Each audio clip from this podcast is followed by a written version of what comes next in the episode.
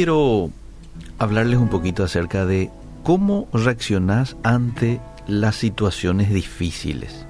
Ese es el título de esta reflexión. ¿Cómo reaccionás ante las situaciones difíciles? A veces podemos nosotros prever ciertas cosas para que no ocurran, pero en muchas ocasiones somos afectados por situaciones inevitables. No los podemos evitar. Te voy a dar algunos ejemplos. El auto que no arranca te hace perder 40 minutos.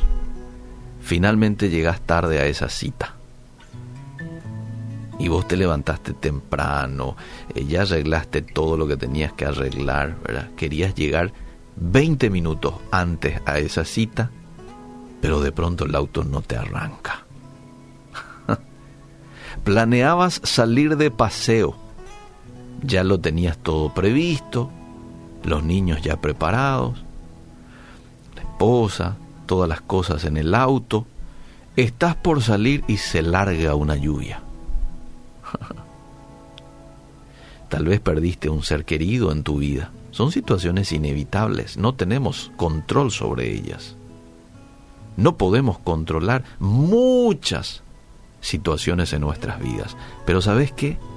Hay algo que sí podemos controlar. ¿Y sabes qué es? ¿Cómo reaccionamos hacia ellas, hacia esas situaciones? Ahí es donde Pablo dice que tenemos que tener el mismo sentir que hubo en Cristo Jesús. Filipenses 2.5. Ahora hay que decir, este sentir no viene de manera automática. Hay que tomar algunas acciones específicas. Y una de las acciones que hay que tomar es cambiar tu forma de pensar.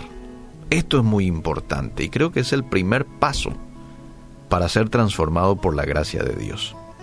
Romanos 12.2 dice, dejen que Dios lo transforme en personas nuevas al cambiarles la manera de pensar. Esto es metamorfosis. Cambiar de pensar como una oruga y comenzar a pensar como una mariposa.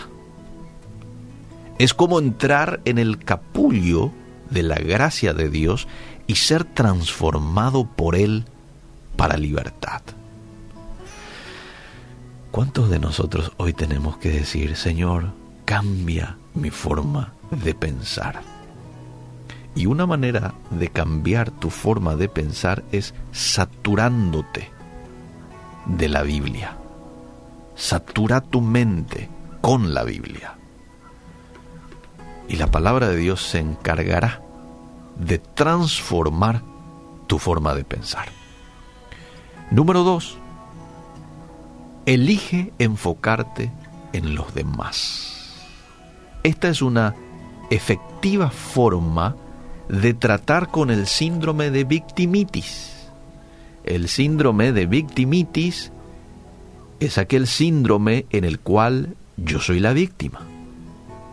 Chincharanga, yo que me tocó pasar por esto, todos me abandonaron, me dejaron. No, tenemos que dejar a un lado ese síndrome y comenzar a pensar en los demás.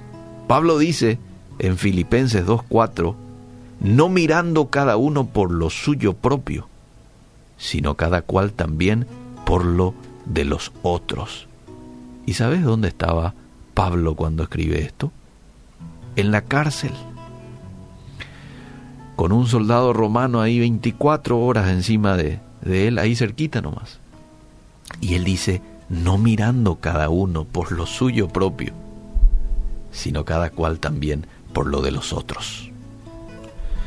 Para que nosotros experimentemos la gracia transformadora de Dios, debo adquirir una perspectiva de las necesidades de otras personas.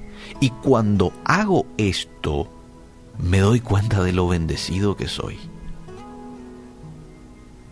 Porque siempre hay alguien que probablemente tenga más necesidad que yo.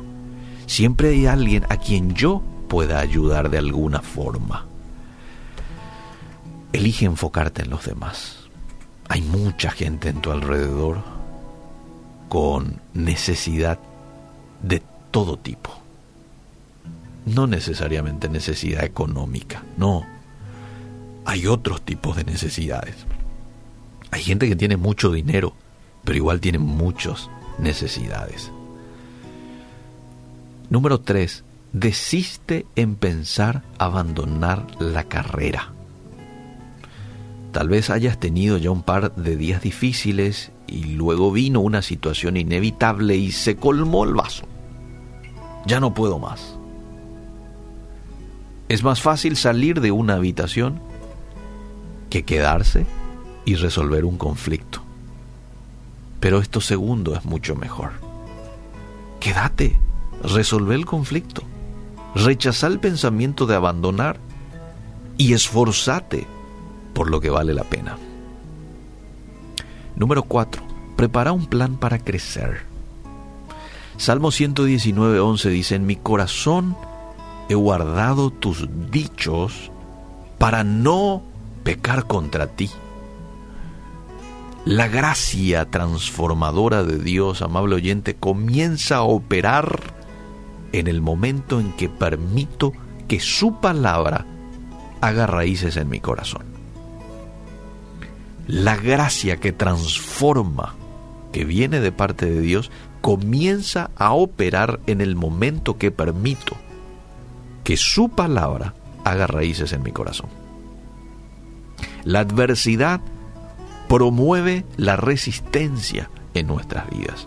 Cuando surgen los inevitables en tu vida y vos los soportás, ¿sabes qué? Estás dando un paso más en tu camino hacia la madurez.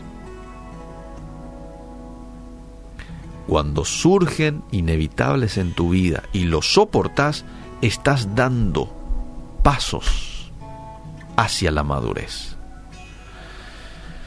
Filipenses 3:13 dice, fijo la mirada en lo que tengo por delante. ¡Wow!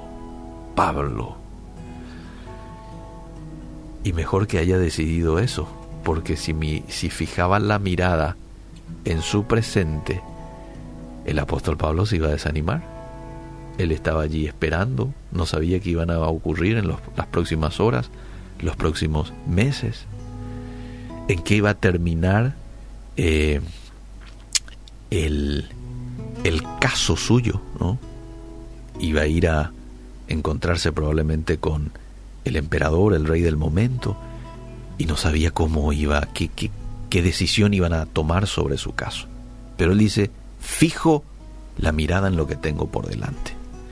Para hacerle frente a los inevitables en nuestras vidas, debemos enfrentar los pensamientos que pensamos los pensamientos no son libres, sino que tenemos que mantenerlos cautivos y la única manera de hacerlos es sujetándolos a Cristo y a su palabra. Que Dios hoy nos ayude a cambiar nuestra forma de pensar, a enfocarnos en los demás, a tener las fuerzas, la disciplina, la decisión de decir no voy a abandonar la carrera que podamos hoy tener un plan de crecimiento, que podamos preparar ese plan, no olvidándonos de que el deseo de Dios es que vos crezcas de manera integral. Que Él nos ayude.